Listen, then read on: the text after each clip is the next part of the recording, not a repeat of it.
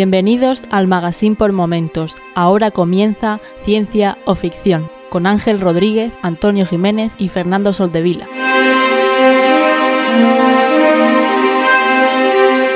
Bienvenidos a Ciencia o Ficción, un podcast sobre la ciencia y la tecnología que encontramos en libros, series, películas y básicamente en cualquier plataforma. Mi nombre es Ángel y hoy volverá a estar conmigo los dos genios, los dos maestros, los Michio Kaku de la podcastfera, eh, Antonio y Fernando. ¿Qué tal? ¿Cómo estáis?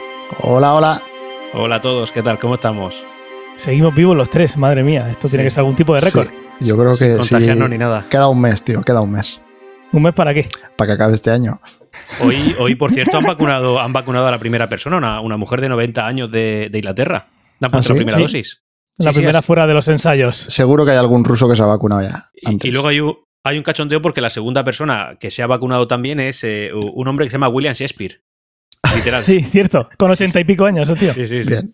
Estos no son terraplanistas, estos son listos. Pues sí, los primeros fuera del ensayo se van vacunando y lo que dice Fernando, también he oído que la Sputnik a- se la había puesto la hija de Putin hace ya un tiempo y están ahí a tope. Na- creo que nadie ha visto los La hija de ensayos Putin es literalmente la hija de Putin o... o- Sí, sí, sí. Sí, sí, la hija de Putin no es, no, no es ningún eufemismo Vale. ni me estoy mintiendo con nadie. La hija de Putin, pero hace un montón de tiempo, así de confiados van. Ahora mismo no sabría concretaros, pero, pero hace uno, una semana salió una encuesta que le hicieron a, pues, bueno, a mucha gente aquí en, en España y decían que el 55% de las personas esperarían a ponerse la vacuna. Hoy eh, la he visto actualizada el 52. Muy bien. Así nos va. Yo aquí, fíjate que democracia a tope, ¿eh? Democracia a tope, conste. Pero aquí Pero- no hay opción. Pero, pero aquí no hay opción. Es decir, no, el que tú no te pongas la vacuna me perjudica a mí. Aquí se impone la vacuna. ¿Cómo que no te la pones? Ha sido muy gracioso y sé que son dos temas totalmente diferentes, pero esa noticia de que el 52% no se la pondría ya, eh, la han dicho después de que somos de los países con eh, peor eh, nivel en matemáticas y en ciencia. Entonces, eh, me me- claro, digo, ¿y, y en qué te basas? Pues en nada. Te basas en que no te quieres poner por, por lo que sea, ya está. Ese es el, ese es el nivel, pero bueno, es lo que hay. Ahí lo que pasa es que cuando han salido esa- esos estudios del nivel que tenemos, pues lo que han rectificado son, las son lo- los encuestadores, no las encuestas. Las respuestas Mm. seguro que se mantienen al nivel. Pues sí, así vamos. Perfecto, pues vamos a pasar a los comentarios. Eh, tengo que daros las gracias porque esta vez habéis. Normalmente os doy las gracias porque ponéis muchos comentarios. Esta vez os la voy a dar porque habéis puesto pocos. Así como visteis el- hace en el capítulo anterior estuvimos media hora contando comentarios. Eso es porque todavía no no- no he llegado a ese nivel de diva de ser capaz de decir, tenemos muchos comentarios, no los vamos a leer porque somos muy importantes. Entonces me siento la obligación de leer uno a uno. Así que os doy las gracias por aquello y ahora por esto porque lo puedo leer. Aunque no vamos a leer los enteros, eh, os vamos a, animar a que entréis, vamos a hacer una pincelada eh, de lo que eran. Pero sí, el primero lo voy a leer entero por dos razones. Una, porque es bastante cortito, es una reseña en Apple Podcast. Y la segunda, porque es del 8 de noviembre, de Manu Caballero, y se me quedó por ahí perdida y han pasado dos episodios sin que le dé voz. eh, así que le, primero pedirle disculpas y de, lo segundo darle las gracias porque nos ha dejado un comentario de cinco estrellas. Gracias, Manu, grande. Lo que nos merecemos, ni más ni menos. Más no se puede. Si no, igual lo hubiera puesto. Pues se titula Un placer escucharos. Este comentario, como, como sabéis, es pues un comentario que se deja una reseña al podcast más que un comentario como el que nos soléis dejar en Evox y, no- y nos dice para quien pueda ver ese comentario, para que se anime a escuchar el podcast, nos dice temas extremadamente interesantes y entretenidos, sencillos pero muy instructivos. Cita obligada cada 15 días. Pues muchísimas gracias y de nuevo disculpas por esa eh, por ese despiste porque siempre os pido yo que las dejéis ahí y luego llega un momento que no os leo. Escueto y directo, así me gusta, Manu, grande. Y pasando a iBox, tenemos dos mensajes que son menos escuetos y directos. Tenemos uno de Isansei, que estuvo a las 10 y 14 de la mañana ya diciendo estoy de nuevo ocupado haciendo cosas y no me quiero enredar mucho. Isansei, no te preocupes, puedes durante el día, no tienes que hacer la pole, durante el día puedes comentarlo más sosegado, pero bueno, te lo agradecemos igualmente. Nos decía, y eso lo voy a resumir porque eh, es largo para no liarnos mucho y que, y que nos escuchéis en el tema principal, que al final lo, lo que os gusta. Nos decía que hablamos de Breaking Bad como una serie lenta y yo eh, ya le respondí en ese comentario y al fin y, y le dije, y es lo que voy a deciros a vosotros, que a veces sí que es verdad que eh, peco no, pero vamos, que digo que algo es lento porque pienso en Antonio. Antonio ya lo he dicho muchas veces, necesita un ritmo trepidante. Entonces hay veces que yo le Ah, recomiendo vale. algo y le... Pensaba que iba por lo contrario, me estaba llamando aquí Monger o algo el tío. No, no. Como dices lento, pues pienso en Antonio, vamos, tócame la, moral- la moral. Sí, cuando, cuando veo algo lento me me acuerdo del pobrecillo. No, en serio. Que tú necesitas ritmo. Si no, si no hay ritmo, si no es Fast and Furious, eh, coches a 300 por hora explotando, sueles perder el, el- el interés y muchas veces lo has dicho. Entonces, Pues cuando yo digo que Breaking Bad es lento, a mí no me parece lenta, aunque algunos sí que yo creo que objetivamente no, no son muy trepidantes, son lentos, pero muchas veces lo digo en el podcast porque está Antonio y lo hago como, como hablando con él diciendo, sé que ese ritmo tú lo consideras lento. Pero a mí no me parece lenta en general. Me condiciona así. Yo, por ejemplo, conozco otras series que son, le- son lentas, pero no, no, no les pierdo la atención. O sea, que no, no siempre tiene que haber explosión y sexo. Bueno, sexo debe, pero en cualquier caso que no, así. Por ejemplo, mira, hace poco vi una que no de ciencia ficción, no voy a comentarla. Que Gambito de Dama también es algo lenta, pero oye, me entretuve, no, no, no perdía el ritmo. Dicho eso, gracias, Ishan, por tu gran comentario.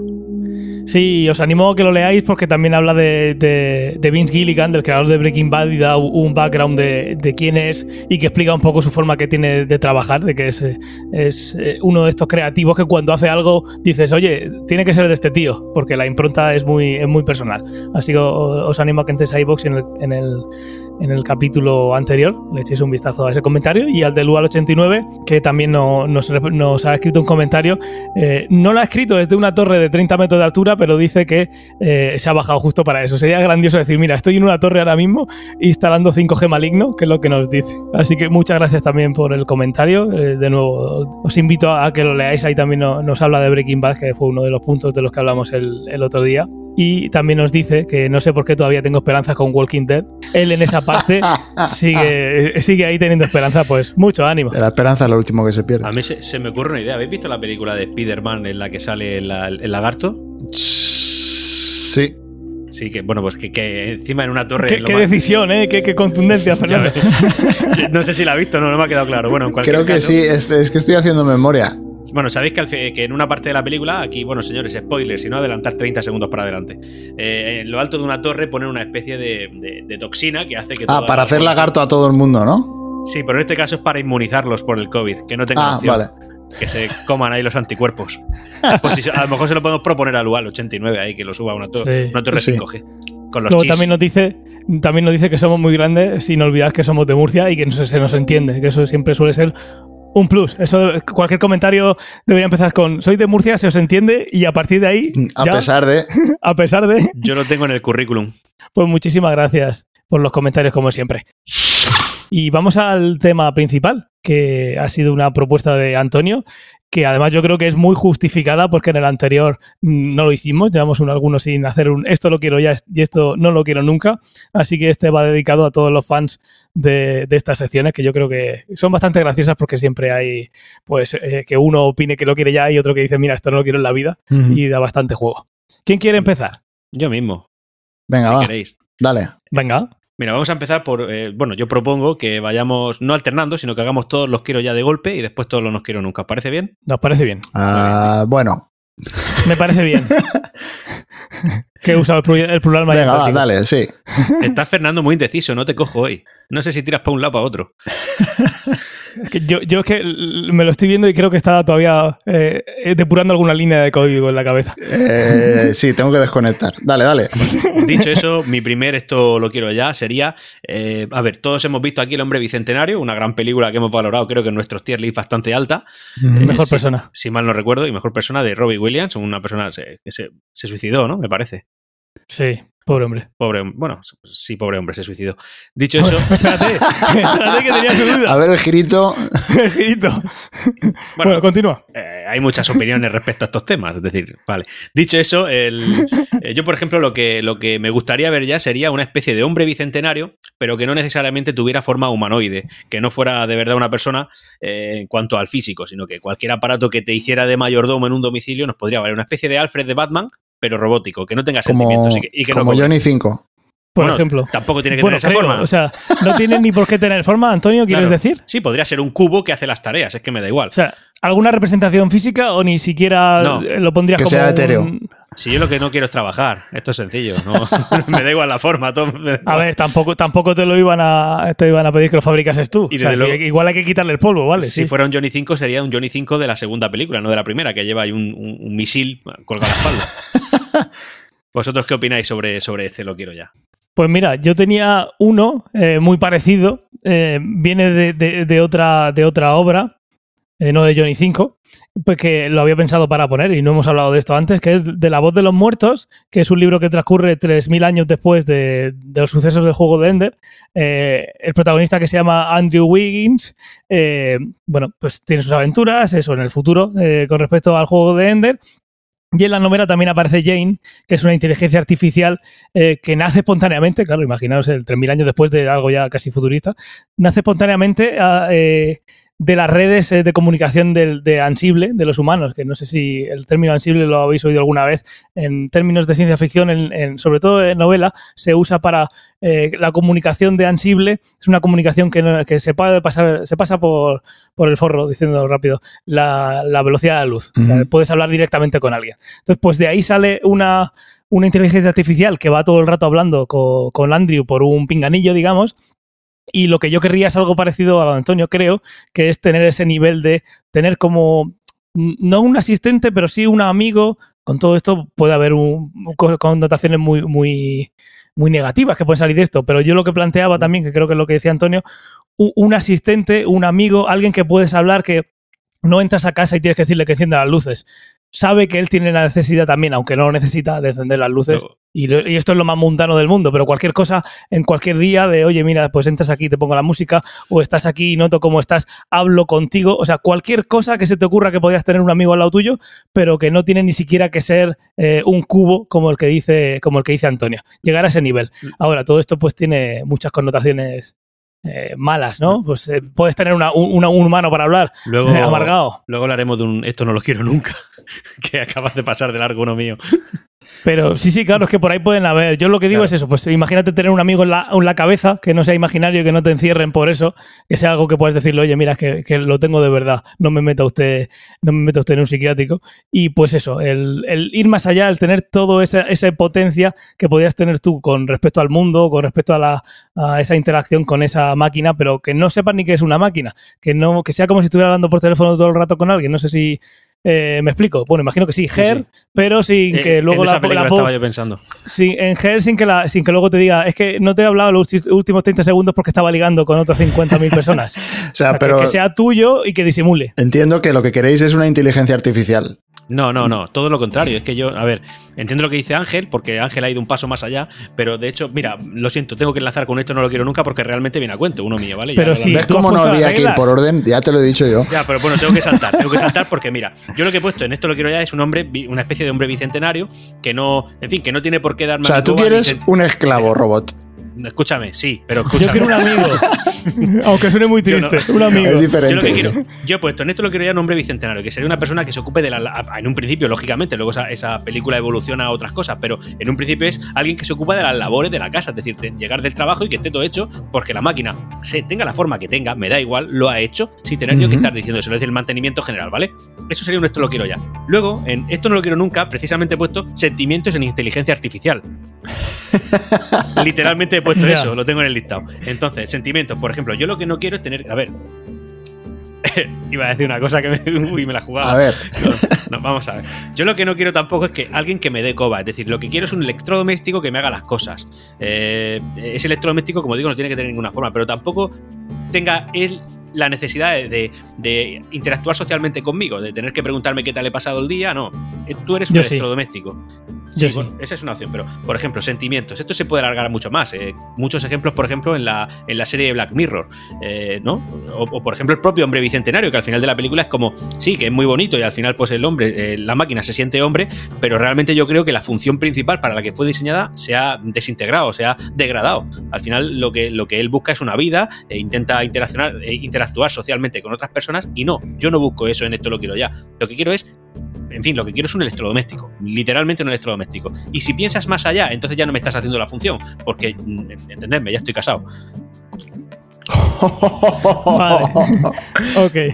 Vale, yo creo que ahí enlaza- enlazáis un pelín con algo que yo tenía en un esto no lo quiero nunca, que era, yo lo había apuntado como una inteligencia artificial autónoma y tenía este audio. Pensé en nuestro dilema y se me ocurrió una solución que sinceramente nos va a beneficiar a una de las dos. Porque cada vez, bueno, lo habéis reconocido, ¿no? Ángel, sí. Sí, hombre, portal. Sí. Claro, claro, claro. GLaDOS. GLaDOS. GLaDOS. eh, claro, ¿qué es lo que pasa cuando tienes una inteligencia artificial que es, digamos, eh, completa? Que, que ya no es simplemente eh, un programa que puede hacer cualquier cálculo o hacer cualquier cosa que le digas, sino que tie- tiene, por así decirlo, vida propia. Entonces, Sí, que eh, hablando, hablando un año de- eh, por teléfono, o sea, o con un pinganillo, jamás su- el test de Turing lo pasará constantemente. Que no supieras si estás hablando por teléfono con alguien. Claro, y eh, entonces podría tener los mismos problemas que tiene una persona, que pues en el caso de GLaDOS, que, que tiene sentimientos y que acaba queriendo matarte, por ejemplo. Pero Claro. luego tenemos un montón de ejemplos, yo qué sé, pues por ejemplo en Terminator, cuando Skynet, eh, digamos, toma conciencia y lo que hace es, bueno, los humanos me sobran, con lo cual todos por el aire. Eh, juegos de guerra más o menos lo mismo, ¿no? Eh, este tipo de películas. Claro, pero, pero no, porque tú, en el caso de Skynet, tú estás hablando de inteligencia artificial. Yo hablo de sentimientos dentro de esa inteligencia artificial, que de esa inteligencia, que no sea capaz de desarrollar sentimientos. Porque para eso ya, ya estamos las personas, en general. Es decir, Claro, pero ahí la cuestión es si puedes tener una inteligencia artificial que se denomine de inteligencia artificial, cuando yo digo completa o autónoma, tiene que tener sentimientos. O sea, es, Sí, No. es- es- si no le es una algo. parte, exacto. Si no, para mí no sería inteligente. Entiendo lo que dices. O sea, que sea un robot que haga lo que tú le digas y lo haga de manera eficiente, yo ahí estoy a tope. Ahora, es que sea una medio. inteligencia que sea como la humana, pero digamos eh, sintética, eso es lo que eh, es Vale. eh, muy peligroso. Fernando, ¿tú considerarías Skynet, ¿no? Una inteligencia artificial completa, Mm, Yo creo que sí. pero no tiene sentimientos. Simplemente tiene un objetivo, lo intenta ejecutar y si falla lo intenta otra vez y si falla y, y, eh, hace otra estrategia y lo intenta otra vez, pero no se siente frustrado, no se siente triste, no se siente rabioso. Bueno, eso no te lo enseñan nunca, pero no se sabe. Claro, pero esos son sentimientos, ¿entiendes? El volverlo a intentar, intentar generar otro plan, eso es inteligencia artificial. Generar sentimientos es otra parte, es otra cosa. Eso es lo que yo digo que no quiero nunca. Eh, me acabas de decir que no consideras una inteligencia artificial completa eh, eh, si no tiene sentimientos, pero me acabas de decir que Skynet sí, aunque no los tiene. Bueno, es que por, por una parte podrías decir que sí que tiene. Quiero decir, se encabezona en que hay que extinguir a los humanos. Pero no se frustra, no se siente triste, no te llora en el hombro, no, no va a bueno, un pero y dice, "Oh, eso no te lo enseñan en fatal". la película, pero no lo sabes. Bueno, creo que es, no sé, en fin, he visto bastante Terminator, no digo que sea aquí un doctorado, pero No, pero me refiero, Skynet en ningún no. momento habla, ¿no? O me estoy patinando yo. Si cuentas esas pel- pel- algunas películas de mierda, sí. Ah, vale, es que películas de. yo solo he visto verdad, no. Terminator 1 y 2. Puede que la 3 también, sí. Yo, yo considero que una inteligencia, una inteligencia artificial no tiene por qué tener sentimientos. Por eso lo he puesto en esto, no lo quiero nunca. Una vez que tiene sentimientos, ya no es una inteligencia artificial, ya es una persona. Es una persona como tú y como yo, con la única diferencia es que el material no es orgánico, sería pues a lo mejor metálico, digamos. O, o sí, se puede ser incluso orgánico. Pero, Pero por definición sigue siendo inteligencia artificial, porque digamos Claro. que no se ha creado espontáneamente por la evolución biológica o según a quien le pregunte, la ha creado un dios. Hmm. O sea, es algo que ha creado el hombre. Entonces es inteligencia artificial por, eh, por definición. Sí que es verdad que hay personas que tienen problemas para expresar sus sentimientos, sí- síndrome de Asperger, eh, personas que tienen, eh, yo qué sé, al- algunos eh, psicópatas que luego se ponen a ver y, y la parte psicológica están fallando por todos sitios. Eh, sí que es verdad que, pare- que, que yo pienso que una inteligencia artificial mm, tiene que tener sí o sí sentimientos y justos es tener esos sentimientos los que pueden hacer que decida eh, algo por ti que tú no quieres. Como, mira, sois un, sois un problema para la Tierra. O bueno, o para eh, vosotros claro, mismos, incluso, si no los incluso si no los tuviese, podría llegar a, a tomar esa decisión. Por Claro. ejemplo, si, si tú dices, no, que- ¿cuál es la mejor medida que se puede tomar para evitar el cambio climático? Pues posiblemente sea que los humanos no estuviesen en la Tierra. es una decisión objetiva no basada en sentimientos. Pero bueno, yo más, eh, de hecho, no sé si lo he dicho al principio, pero el adjetivo que tenía es autónoma, no completa. O sea, Vale. Digamos que pueda tomar decisiones por sí misma y, y- sí, que sea autónoma, que, que no esté, digamos, eh, a tus órdenes. Pero que no te llore cuando está triste. O si no pasas por casa. ¿Entiendes? A eso me refiero. A Muy ver, yo, por, por resumir, yo querría un amigo eh, que tuviera acceso a ciertas cosas que le pudieran solucionar la vida, pero que no tenga de para ajustes hormonales ni químicos que hagan que se vuelva loco. Ya está. Así que tampoco hay que pensar que todo va a terminar en, en, un holocausto nuclear. Y Skynet justamente termina en eso porque, eh, bueno, según la tercera película, eh, Skynet hace que crean que hay un virus y entonces conectan a Skynet para matar el virus y le dan acceso a todo y la lía. Bueno, pues si nada más que tiene acceso a cuatro cosas, no debería poder acabar con el mundo. O sea, al, al final, que tengan menos poder que Trump, que Donald Trump, por ejemplo. Genial, pues vamos a seguir. ¿Quién continúa?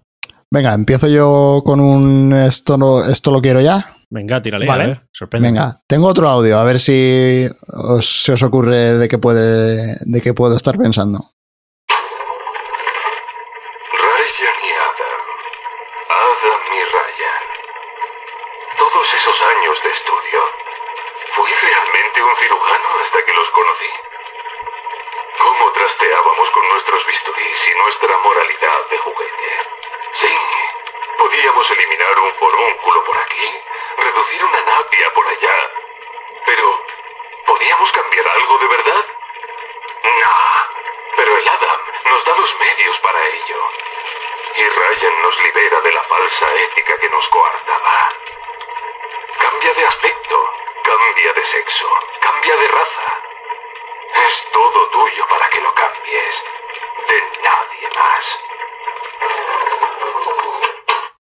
Yo si es un videojuego del que di mucho la matraca, no sé de qué estás hablando. Antonio, De Bioshock. muy bien. Especial Bioshock. Eh, Menos mal que Ángel habla antes que yo, que si no, ni idea. Bueno, es que estoy empezando. Bueno, los- estoy rejugando toda la saga por ciertos motivos. Eh, y, y justo cuando empezamos a preparar el, el episodio dije, mira, pues yo creo que tanto como no lo hemos nombrado casi nunca, podíamos rascar un par de esto lo quiero ya, esto no lo quiero nunca de- del Bioshock. Entonces, eh, Pues sí. lo que había cogido como esto lo quiero ya son los plásmidos en sí, pero evidentemente en el juego es una bestialidad porque simplemente es, bueno, para el que no lo conozca, es una manipulación genética y en el videojuego lo que hace es darte poderes, eh, poderes sobrenaturales, pues eh, lanzar rayos, quemar cosas, congelar cosas, etcétera. Yo no voy tan lejos, no, no- eso no es lo que me interesa, no, me interesa por ahí ir, ir dando chispazos a la gente. Haciendo juego con un chasquido de dedos. No, no me interesa, no, no estoy interesado. Eh, Eso es, por- eso es porque no fumas. Claro, puede ser. Pero sí que me parece una pasada y estamos cerca, de hecho cada vez se avanza más, pero es, digamos, todo el control sobre la manipulación genética que, que ya tenemos. eh, me gustaría ver hasta dónde somos capaces de llegar. Eh, tener medicamentos que sean personalizados, eh, que la gente se- sea inmune a ciertas enfermedades, eh, incluso antes de nacer, por ejemplo, que haya tratamientos genéticos para que haya eh, bebés que nazcan sin que sean inmunes a cierta, a cierta enfermedad, que la gente sea menos propensa, yo qué sé, por ejemplo, al sobrepeso, a enfermedades respiratorias, etcétera, cualquier cosa que se te pueda ocurrir. A mí eso me parece una pasada, me parece que estamos encaminados a lograrlo, pero no estamos aún ahí. Y tengo unas ganas de que llegue y, y ver qué, qué- qué se puede hacer, que, que, vamos, que... Yo, yo entiendo lo que dices y, y estoy totalmente de acuerdo contigo, pero, pero la cantidad de gente que se pondría en contra de eso que estás diciendo, la cantidad de gente que diría, ah, mi hijo, ¿no? O sea, si los Bueno, antivacunas, eh, claro, cuando hablamos de que- ellos, son, son la parte contraria, es decir, son el extremo. Pero en medio hay una cantidad de gente que no permitiría todo eso, que si la naturaleza tiene que seguir su curso, lógicamente, que si tal, y que estas mejoras son artificiales. Bueno, y bueno, ya la Sí, iglesia, claro. imagínate. Te- Hay un debate moral ahí, porque es una línea que es un poco difusa, ¿no? De qué, es justo cambiar y qué es justo y qué no es justo cambiar. Eh, si sigue siendo una persona, digamos, bueno, lo que comentabas de la iglesia, seguro que, estar- que estaría en contra. Eh, Claro, y además, por ejemplo, cuando curas al curas una enfermedad o le quitas la ser propenso a una enfermedad a un bebé antes de nacer, eh, también están decidiendo los padres, no, no la persona en sí. Eh, hay un caso muy curioso de dos eh, madres que, digamos, hicieron un vientre de alquiler porque querían tener, tener un hijo, era una pareja de dos mujeres, y las dos eran sordas. Con lo cual buscaron un vientre de alquiler, no era un vientre de alquiler, buscaron un donante eh, de semen que también fuese sordo, porque querían tener un, un hijo o una hija y, que fuese sordo también. Esto es un poco el caso contrario. Es, eh, claro, hay gente que directamente curaría, le, daría inmunidad a sus hijos sobre ciertas enfermedades y hay gente que no lo haría. Es coincido contigo en que es un debate, abre un debate bestial, sí. Hombre, a ver, que- querer tener un crío o un hijo con una minusvalía solo porque yo la tengo, la podemos llamar como tú quieras, pero no deja de ser una minusvalía. Pues hombre, eso me parece ya muy torpe. Claro, ellas lo que decían es que ser sordo no era una minusvalía, era simplemente diferente. Ese era un poco el razonamiento Sí, que, sí, que es el razonamiento de todo el mundo, pero realmente no deja de ser una capacidad, o sea, una capacidad que dejas de tener respecto a lo que es la generalidad de la humanidad. Ujú. Entonces lo puedes llamar muy bonito. Si el, el tema del lenguaje inclusivo a mí me encanta, ¿sabes? Me, me- me- me- río muchísimo del lenguaje inclusivo. En cualquier caso, no quiere decir que no, que no tolere cosas, lo tolero todo, ¿vale? Los que me conocen saben perfectamente que yo. Pero el tema del lenguaje inclusivo es que me, me toca la moral muchas veces. Y esto de no, capacidad. Me estoy metiendo en un berenjenal. Que sí. Te, te saco yo de ahí. También es verdad que siempre se va a, a hablar desde ahí, desde un punto de mucha hipocresía, porque hace 500 años la gente se moría con 30 años y ahora aguantamos eh, 80 por un montón de cambios que ha habido, que no es directamente irte a modificar a, a la persona antes de que nazca, pero, pero sí que se está haciendo un montón de cambios después. Y entonces siempre se va a hablar desde esa, de esa posición de, mira, pues yo ya vivo 80 años y no me muero con 30 o con 20. Ujú. Eh, me estoy acordando de que hace uno, igual hace un año ya, eh, un, un médico chino eh, dijo que había conseguido que nacieran dos niñas eh, que eran inmunes al SIDA. No sé si os acordáis. Sí, me acuerdo, me acuerdo. Sí, lo conozco, sí. Y que, bueno, que a partir de entonces iban a estar en el anonimato para que tuvieran una vida normal y demás. Pero claro, eh, en aquel momento lo que decía la comunidad científica, y sigue, sigue diciendo hoy si se le pregunta, es que no sabe lo que estás tocando. Claro, lo que está hablando Fernando es de sabemos lo que está tocando y hablar ya de la, parte de, de que es moral, que no es moral, hasta dónde podemos llegar, dónde no tocar. Eh, ¿Tenemos derecho a decidir a que nazca sin una enfermedad? Eh, tenemos derecho a decidir a que nazca con una enfermedad, con Ujú. el ejemplo que ha puesto Fernando que no conocía yo. No, pero, pero- pero Eh, ese caso es hasta, qué, porque- ¿Hasta qué punto tenemos ese poder de elección sobre, sobre esa vida que van a hacer? Y ahí viene todo lo que hablamos de lo que ha dicho Fernando y Antonio de la Iglesia, pues temas del aborto y demás. O sea, nos vamos a, a los orígenes y qué, qué- qué tocamos ahí, qué no tocamos, con qué propósito. Y estas cosas suele, suele ser y pasará seguro que primero llega la técnica, la, eh, la intención y muchos años después llegará la legislación. Y mientras tanto habrá ahí unos cuantos años de, pues, de berenjenales, como siempre. Yo es que el caso de que nos comenta Fernando lo veo un poco más eh, diferente, porque a ver, una cosa es que tú puedas detectar que un feto tiene cierta enfermedad y decidas que eso va a llegar a término y que, y que va a terminar, en fin, que, que va a llevar esa enfermedad porque naturalmente le ha tocado. Otra cosa es querer inculcarle o buscar lo más propenso para que ese bebé tenga la enfermedad, eso es diferente. Entonces, Sí, claro, pero reduciéndolo, al final estás decidiendo que nazca tu hijo de una manera. Mm, y, y- y tú puedes decidir que quieres que nazca con algo que tú puedes considerar que es un perjuicio y que otro piense que no, que es, un, que es una virtud o que es un adelanto o cualquier cosa. El debate va a estar ahí. Entonces yo creo que, que el- lo interesante de lo que ha comentado Fernando es eso, de que, a ver, yo estoy diciendo que esto es bueno para, para mi bebé, pero igual pienso que lo que vas a hacer tú con el tuyo es malo. ¿Y quién tiene razón? A mí Y bueno, a fin de cuentas hijo- el bebé no elige, con lo cual es otro, otro ángulo que tienes ahí. Sí, totalmente. a mí si me dijeran que mi hijo es ciego pero que tiene las capacidades de Daredevil, yo para adelante. ¿Ves? Pues es que es un poco lo mismo. Pero si me lo dicen, no voy a decir, haz a mi hijo ciego, ¿entiendes? Es diferente. Hay un poquito de fe, Antonio. Claro, la cosa es, tú luego puedes quitarte el plásmido si no te, si no te gusta la modificación genética. Si ese, si ese bebé eh, que han decidido que nazca sordo luego quiere poder oír o viceversa, eh, si cambiaría la cosa si pudiera decidir después. Oye, mira, lo pongo por defecto. Hago opt-in y luego que si quiere el bebé haga opt-out. Sí, es un, es un melón curioso. Sí. Yo, yo, quiero, yo quiero que se pueda hacer porque eso hará que se pueda decidir y elegir es bueno, pero claro, el debate es enorme. Muy bien. Eh, Ángel, eh, te toca. Pues voy yo. Yo mm, voy a empezar con, con una que es eh, una ventana que permita ver a través del tiempo. Imaginad que llegas y pones en tu tipo de una ventana, como aparecería en Fringe, que en Fringe podían ver un universo paralelo. Pues imaginad que podemos hacer una ventana, un cuadradito, igual estoy pensando muy corto Pero- y puede ser un espacio, un volumen, pero tú llegas y pones un cuadradito en un trípode en el medio de un campo y te pones a dar para atrás a una ruleta y te puedes ir viendo qué ha pasado en ese punto, que tampoco tiene mucho sentido porque ¿Solo claro, la Tierra se va moviendo hacia el pasado. Hacia el futuro no. Hacia el futuro no. Igual alguna en la versión 2 sí se puede, pero lo que he visto yo es, desde un punto de vista, vamos a ver la historia como si estuviéramos ahí. Igual puede ser algo más como Matrix que te metes dentro, pero yo lo que he pensado en mi cabecita es por una ventanita. Mirar por un agujerito, por una ventanita. eh, ¿Qué ha pasado en la historia? Oye, vamos a ver cómo fue la batalla de tal. Claro, que luego puedes coger y irte al piso de alguien y estar viendo qué pasó en ese piso 50 años atrás. Y entonces ya empiezan problemas de.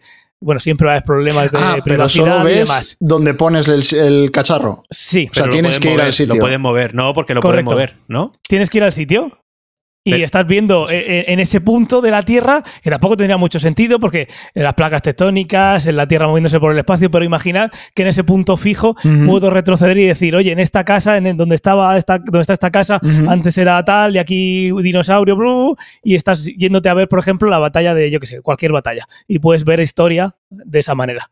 Eso es algo que yo creo que, eh, bueno, también tiene esa implicación de qué pasa si cojo y me pongo en este piso y miro lo que pasó hace, A ver qué hicieron 10 en esta cama antes de llegar yo, en este piso. claro, para ver. O, o- o esto, esto podría directamente, si un juez lo permite, eh, resolver un caso. ¿Quién ha matado a esta persona? Pues rebobino un poquito. Eh, también es verdad que podría ser más como, como un, algo simulado, como pasa en Deus, digo, perdón, Devs. En Depths. Y, y, claro, hacerlo de esa manera que estoy simulando lo que pasó y no necesito una infraestructura, simplemente uso computación muy avanzada. Pero vaya, el poder ir con el profesor de historia o la profe de historia al patio y darle para atrás para ver qué pasó e ir estudiando así la historia. Yo la versión 1 de tu producto te lo compro, la versión 2 no. Sí que me gustaría ver lo que hay en el pasado, porque así quitaría muchas discordancias en cuanto a la gente que te cuenta su parte o su versión o, o incluso la historia como quiere contarla. Pero ver el Bueno, futuro... yo, vi- vi- yo viendo el bar del fútbol, creo que aunque lo vieras, te lo van a discutir. Ya, bueno. se, se va a discutir, se va a discutir igual, pero sí, entiendo por dónde vas. Sí. Pero ver el futuro ya lo incluiría en esto, no lo quiero nunca. No quiero saberlo porque, porque al final eso te condiciona todo y eso ya, en fin, entraríamos otra vez en ética y en moralidad, incluso en psicología, pero Incluso en física, de saber si se puede si está predeterminado o no, porque claro, Eh, si tú ves que, que, eh, dentro de tres días vas a ir a un sitio y tú decides no ir, eh, ¿qué, qué pasa ahí? La versión, la versión 1 te la compro, la 2 no. Yo el pasado sí, el futuro no lo quiero ver. ¿Y tú, Fernando, ver- querrías ver el futuro? El futuro. Bueno, yo, yo los dos, tanto el pasado como el futuro, ¿por qué no? ¿Querrías saber cuándo mueres y cómo mueres, por ejemplo? No, pero no tengo por qué ver todo el futuro, quiero decir. Bueno, pero a lo mejor sin querer verlo lo ves. Eh, ya, bueno, Te, te vas a un año y estás negro. Oye, Vaya, me he pasado. Me he pasado. no, pero yo sí que el pasado me molaría. Creo que no tendría mucho éxito porque yo creo que a la gente le da un poco igual el pasado. Eh, la historia no es algo que importe mucho en la sociedad actual, me, me da esa sensación. Eh, pero bueno, a mí, Sería algo de nicho, sí. sí, a mí sí que me gustaría. Y el futuro también, ¿por qué no? Sí. Sí, en el resumen, más que, centrarnos, más que centrarnos en el aparato, eh, lo que es que se pudiera ver la historia desde dentro. Eso podría estar chulo. El, el ir a, a esos eventos que han sido importantes para la historia y que, y que estudiamos, el poder verlo. Podría ver a Maradona jugando en directo. Claro, es que podrías hacer. Es que yo no pude estar cuando ese concierto de. De Queen. de, de Queen, el Divide, pues qui- quiero verlo, yo qué sé. Ver, que se puede reconstruir, eh, dentro de 20 años se puede reconstruir por ordenador y te creerás que estás ahí, quizás. Pero bueno, el poder ir a ese momento de la historia y decir, jolín, pues Fernando, tú he li- estado. literalmente no verías a Maradona en directo, lo verías a través de un recuadro que no es una tele, pero es una ventana al pasado. O sea, no, no, no habría Bueno, cambio para ti es- en ese caso. No, pero Eso ya es marketing. exacto, eso ya es marketing. Estamos hablando que- de aquí de ver venderlo. algo que- tal como fue en el sitio en el que fue. Yo, yo eso lo consideraría como verlo en directo. Sí. O sea, que encima te tienes que ir a, a Italia para verlo jugar. Madre mía, por favor, ponte la tele. Hombre, también jugó en YouTube. España. Bueno, pues, En el ponte- Sevilla y en el Barça. ir a para Sevilla y para Barcelona. Ahora está complicado. Eh, si queréis paso a mi siguiente, esto lo quiero ya. Mm, vale. Tírale. El otro día mencionamos la película de Passengers. Eh, ¿Acordáis? Estábamos hablando de Jennifer Lawrence y también del, ah, del- sí. Sí, del actor De que los, sal- de los toros y demás salió en el último, ¿cierto? Sí, que estábamos hablando del actor este que sale en Guardianes de la Galaxia, no recuerdo su nombre, Star Chris Pratt. Eso, Chris Pratt. Bueno, eh, en esa película sale una cosa que es una cápsula médica en la cual, pues sin necesidad de intervención humana, te- el cuerpo lo ponen dentro de una cápsula y ya ella te diagnostica y te cura, te trata, te lo hace todo directamente. Casi que el cáncer lo curaba. No sé si recuerdo incluso que el cáncer lo curaba, eh, ojo. Eh, sí que es verdad que hay ciertas cosas críticas que no. Bueno, pues eso a mí me encantaría. ¿Os imagináis poneros malos con algo difícil nos de ha tratar? jodido. ¿A quién no? Bueno, de, de eso hablamos. Sí, a mí también. Bueno, yo, pero- sí, yo te recordaré si hubiera citado Star Trek antes que Passengers, pero cada uno tiene sus cosas. Ujú. Star Trek lo que pasa es que en la última se- en la, en la última temporada de Discovery lo que tienen es sí una tecnología avanzada pero no tanto como eso al menos en Discovery que es lo que estoy viendo Eh, sí que Sí, tiene una siempre hay una camilla que te pones y diagnostica y depende ya de la, de la Claro. película o de la serie, puede curar o simplemente te dice de qué se va a morir la persona. Exactamente. pero en Passenger no en que, que- que también está bien saberlo, oye. oye que, que- que se va a morir y que no hay nada que hacer Ya venga, está, ya está. desecha desecha Cierras la escotilla y abres la otra y ¡fum! Claro, sobre todo por si es infeccioso. Hombre, No, pero, pero en Passenger es, o sea, es mágico, lógicamente, es ciencia ficción, pero, pero es casi mágico. Y no creo que sea algo imposible de realizar de aquí a unos cuantos cientos de años. Eh, que te metan en la cápsula, te digan, oye, que tienes aquí esta fractura, espérate un momentico, eh, eso Ujú. haga lo que tenga que hacer y que salgan nuevo. yo tampoco lo creo, lo veo posible. No sé si serán nanobots o serán rayos de luz que salen de alguna máquina, pero, pero sí, en el caso de un cáncer, tener por fin una capacidad de distinguir el tejido canceroso del, del que no, yo creo que eso estamos a décadas. Una vez que tú eres capaz en esa máquina de detectarlo, si tienes un láser que es capaz de llegar a ese punto y que no toca nada que hay. la- Láser por, por verlo, porque es muy visual en, la- en la- en las series y las películas. Pero cualquier cosa que pueda, que pueda eliminar eso donde estás apuntando, o nanobots que van al sitio y se lo cargan, oye, mira, estás programado para ir aquí y acabar con eso, y una vez que terminas, coges y te sales por, Mm, por lo que decíamos de Lo- los demás genes, simplemente le dices a las células cancerosas que, deben dejar de reproducirse sin control y ya está. Y ya está. Hay un montón de. O- O, puede ser que pase lo que, lo que ha dicho Fernando, de que no pueda ser que, que ese cáncer exista. Pero claro, ahí está lo que ha dicho Antonio de me he roto el brazo. Eso no te lo puedes evitar. Pues en un segundo, ¡pum! Ahí lo tienes. Sí, Sí. pero te, te rompes el brazo, te metes en la cápsula, detecta la fractura, te la coloca, eh, Y listo. Te, te la suelda. Es decir, que, que ahora mismo no tenemos la tecnología para que eso se suelde, pero sí puede haberla. Es decir, cualquier cosa que le pongas al hueso y que suelde ahí que- y que salgas en 15 minutos, pues un poco. Ahí, noto una molestia, pero bueno, eh, esta, esta partida de huesos está solucionada ya en 3 minutos. Marc Márquez lo agradecería ahora mismo. Por ejemplo. Por ejemplo. Muy bien. Pues sí, te lo- obviamente te lo compramos. Sí, Venga. yo, ¿Y yo- qué yo te lo Inversiones unas y dos, como venga. ¿Qué hay que comprarle a Fernando? Ah, venga, aún esto lo quiero ya. Tengo otro audio. Eh. La próxima vez, Fernando, pásame dos y, lo- y los meto. ¿Qué tal te ha ido todo? Es del mismo juego, Portal. Volvemos a Portal. Sí, Claro. pero ahora es algo que quiero ya y claro, en ese juego no hay tantas cosas, con lo cual os podéis hacer una idea de lo, lo que quiero es la pistola de portales. Buah, madre mía. Es que sería una pasada. Sería una Eh, pasada. Pero, claro, pero yo, yo- yo sé que la primera vez que la use, eh, la lío con la inercia o algo, me, me- me estrello contra una pared a Sí. 200.000 por hora. A ver, con- pa- para los más mundanos como yo, ¿puedes concretar un poco más, Fernando? Ah, vale, pues es simplemente eh, una pistola, digamos, que dispara un portal y se genera, es por así decirlo, un agujero en una pared y disparas en otro sitio y estás uniendo esos dos, esos dos lugares por un portal. O sea, tú podrías disparar, imagínate que disparas en, la, en una pared en tu casa, en Murcia, yo disparo en, en París y simplemente atravieso ese agujero y aparezco en Murcia. Es, abre un portal eh, espacial entre dos puntos.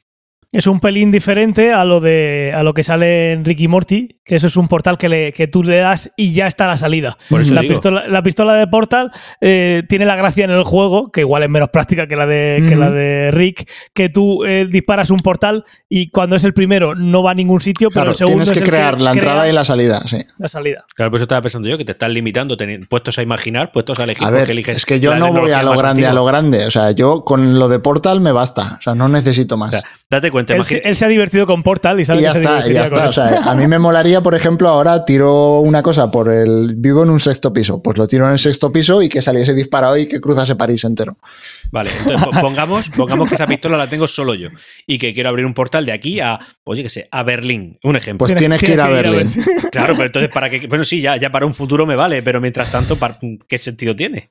Ah, Pues, por ejemplo, imagínate que quieres eh, poner algo encima de tu estantería. Pues abres el portal y lo tiras por el portal, no tienes que subirlo. Claro, Pues, pero el portal va- lo tienes en el suelo, lo pones en la pared Claro. y sale por la pared. Pues lo Claro. haré mejor con la pistola de Ricky Morty, no con la que tú has traído.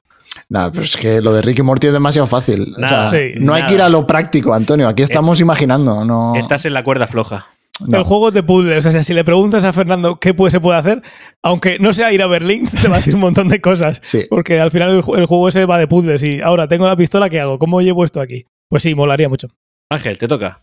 Pues yo voy a decir mi último, esto lo quiero ya, que es aprendizaje instantáneo como en Matrix. Esto de ya Ah, sé claro, claro. Eh, quiero pilotar el helicóptero. no, sé llevar una moto. Pues ya sí. Sí, pero, pero a ver, ¿cómo lo aplicarías en la realidad? Porque Matrix ya sabemos cómo es, pero ¿cómo sería Pues en la realidad? Pues yo he, he pensado que en la realidad lo que sería útil eh, sería habilidades físicas. Pues yo qué sé, kung fu porque te apetece, cosas así.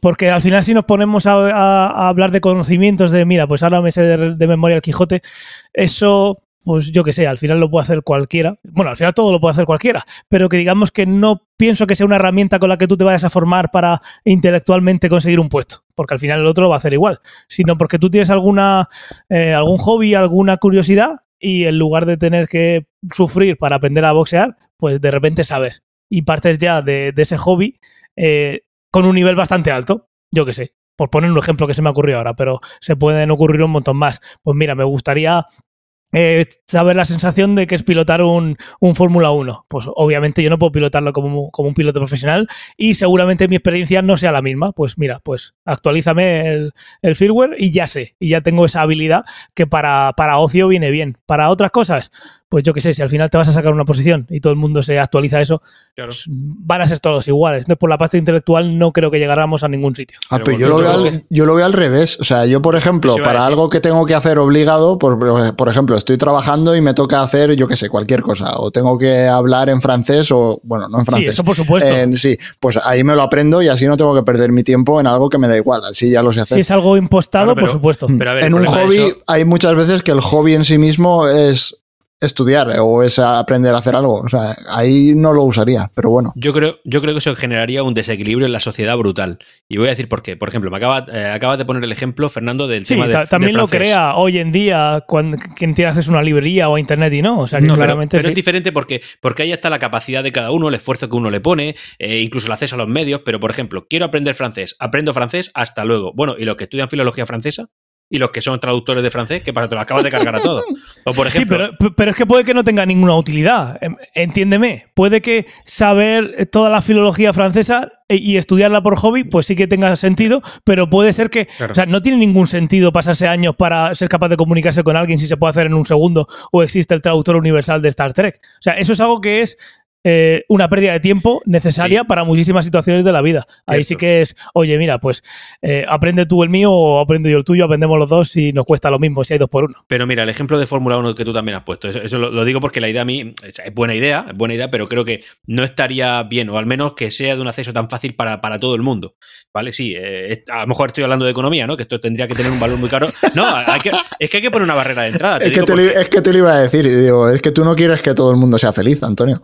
No, es diferente, porque a ver, el ejemplo que está poniendo Ángel de la Fórmula 1, ¿vale? Pero luego piensa que el cerebro va a ser que haga que seas tú mejor o no, Sí, ¿eh? No todo el mundo lo- va a ser igual de bueno. Lógico, pero imagínate, tú quieres conducir el Fórmula 1 y entonces te aplicas eso para llegar, no sé, a un cuarto del nivel de un profesional, ¿vale? Un cuarto. Oye, Sí. es suficiente para conducir, pero no tan bueno como para competir, ¿vale? Y si eso se lo aplicas a un niño de 5 años y ya parte con un 25% de ventaja respecto a otro que no lo ha hecho, que parte de un cero, claro. Sí, ya- sí, sí, ahí está la pega, la, desigu- la desigualdad. El que, el, el que sepas lo mismo que un profesional o no, da lo mismo. Porque todo el mundo, si quisiera y se lo puede permitir, sería profesional de lo que le saliera de las narices.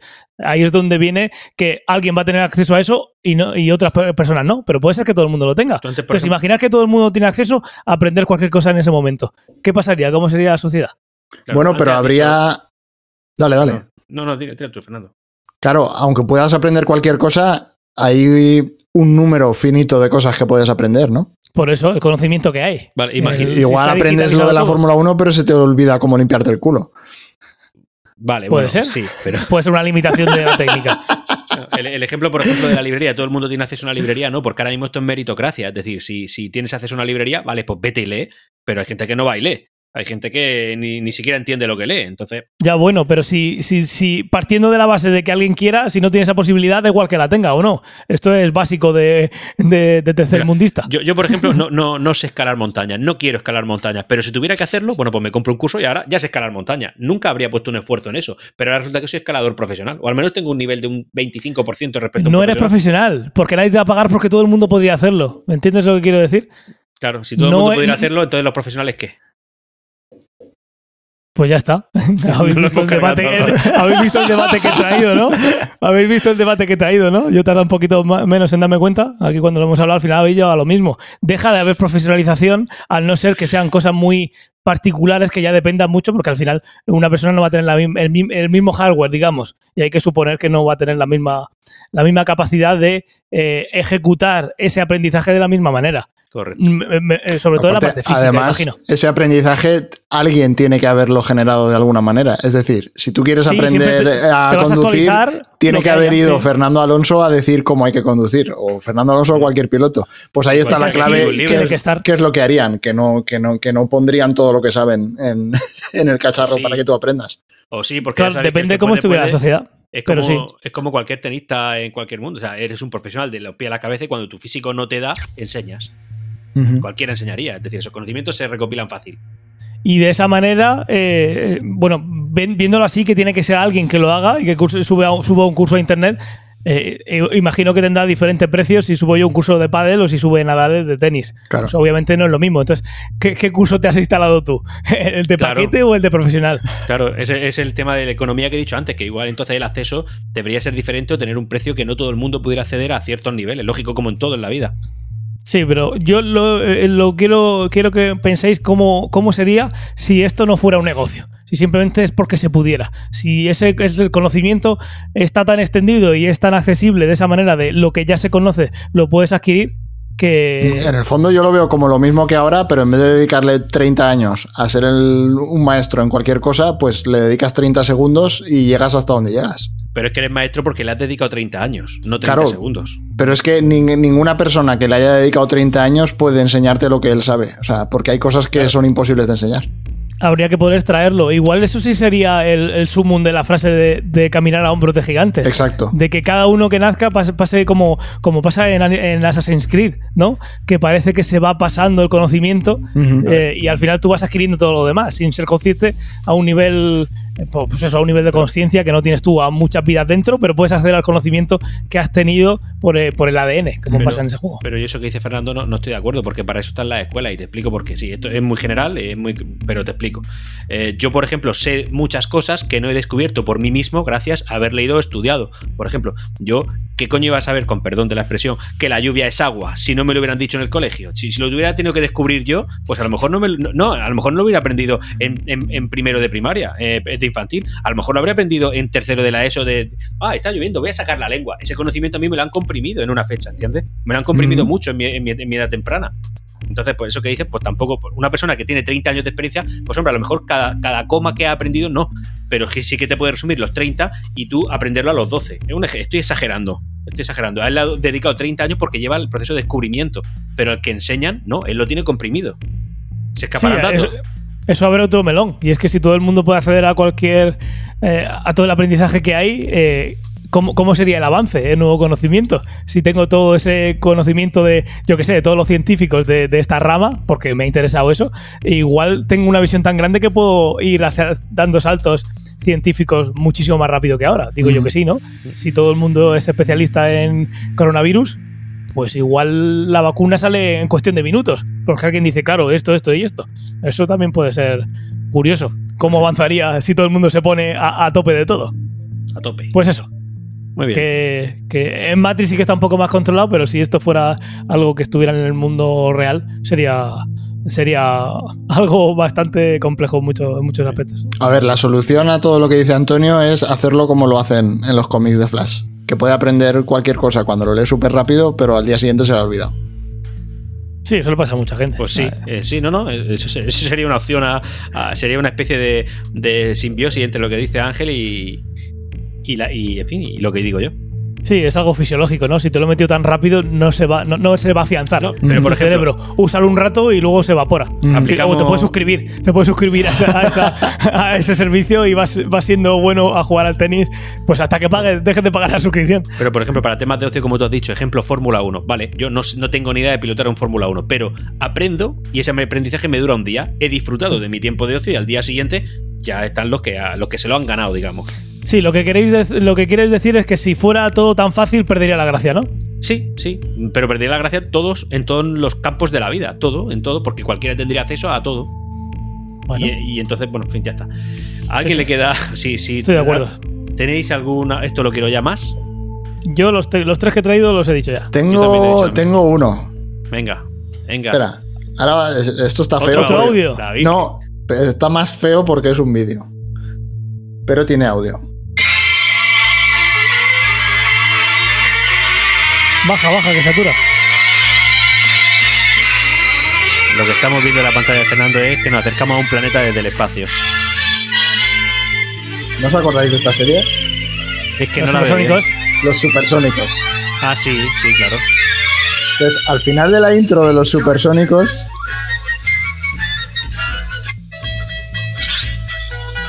El. ¿Cómo se llame el supersónico? Que no me acuerdo. Padre supersónico. Sí, ¿Qué hace? el pa- eh, pues la nave espacial que lleva, eh, cuando llega, la plega y se convierte en un maletín. Y se la lleva en el maletín. Está a Entonces, punto de traer eso. no, entonces, no con esa referencia. claro, yo lo, lo llevo la portabilidad extrema, es lo que tenía aquí apuntado. Que es cosas que ocupan un montón, ser capaces de, de- de hacerlas hiper, eh, hiper pequeñas y poder llevártelas por ahí. Eh, Hablas con Ant-Man. Mira, lo tenía como ejemplo. Eh, el coche maletín de los Jetsons, la- lo que hacen en Ant-Man, las píldoras de Arale, no sé si os acordáis, Las Pokéballs. las Pokéballs, eh, ese tipo de cosas. A mí eso me fliparía. O sea, yo creo que, que sería, vamos, eh, a tope. Yo estoy a tope con eso. Molaría un montón. Sí que es verdad que hoy, hoy en día la pega que se le podría poner, y es lo que no podemos hacer, es que si lo quieres hacer pequeño, eh, estás modificando la física y entonces modificas también la química. Entonces, Claro. Si, si es un organismo vivo, lo más normal es que lo mates. Pero Claro. ¿qué pasaría en un, en un coche? Igual sí que... Y sí con lógica, de nada me serviría coger un coche y hacerlo a 5 centímetros por 5 centímetros si sigue pesando 2 Va a pesar lo toneladas. mismo. Entonces, Claro. claro. no me lo podría llevar. Estaría La guay para el almacenamiento, pero no me lo podría llevar por ahí. O sea, yo, pero yo el- aquí sí que pienso a lo grande. Yo quiero metérmelo en el bolsillo. Ese es el caso Claro. de Ant-Man, ¿no? Que le dicen cuando está aprendiendo a ser Ant-Man que vas a ser muy pequeño, pero tus golpes son lo mismo. Entonces, cuidado con lo que golpeas, que se concentra todo en un punto más pequeño y el daño es mayor. Y luego también se, se toca ahí el tema que decía, que estás alterando la física, hasta el punto de que te puedes meter en el mundo cuántico. Exacto. Oye, no te metas, no, no te vayas tan abajo que, que la lías y pasas a otro tipo de mecánica. Sí, sí. No, pero yo pues sí. con, con el maletín de los Jetson o las píldoras de Arale, a mí me basta. Bien. Muy bien. Y a mí con las Pokéballs. Vale.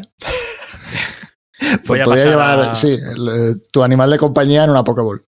Claro. Te llegas al parque, ala, caga. Pero le pierde la gracia tener un animal de compañía. Ya no te haría compañía, lo tendría guardado siempre, es más cómodo. No, hombre, pero lo llevas solo ahí cuando bajas de casa. No tienes que ir aguantando. O sea, Da solo- igual, por, da igual porque en un pinganillo ya tengo ese amigo de inteligencia artificial que he dicho antes. El perro es por ver algo ahí físico. Eh, voy a pasar a mí, esto no, lo- no lo quiero nunca ya, que me queda uno porque ya he dicho antes el del.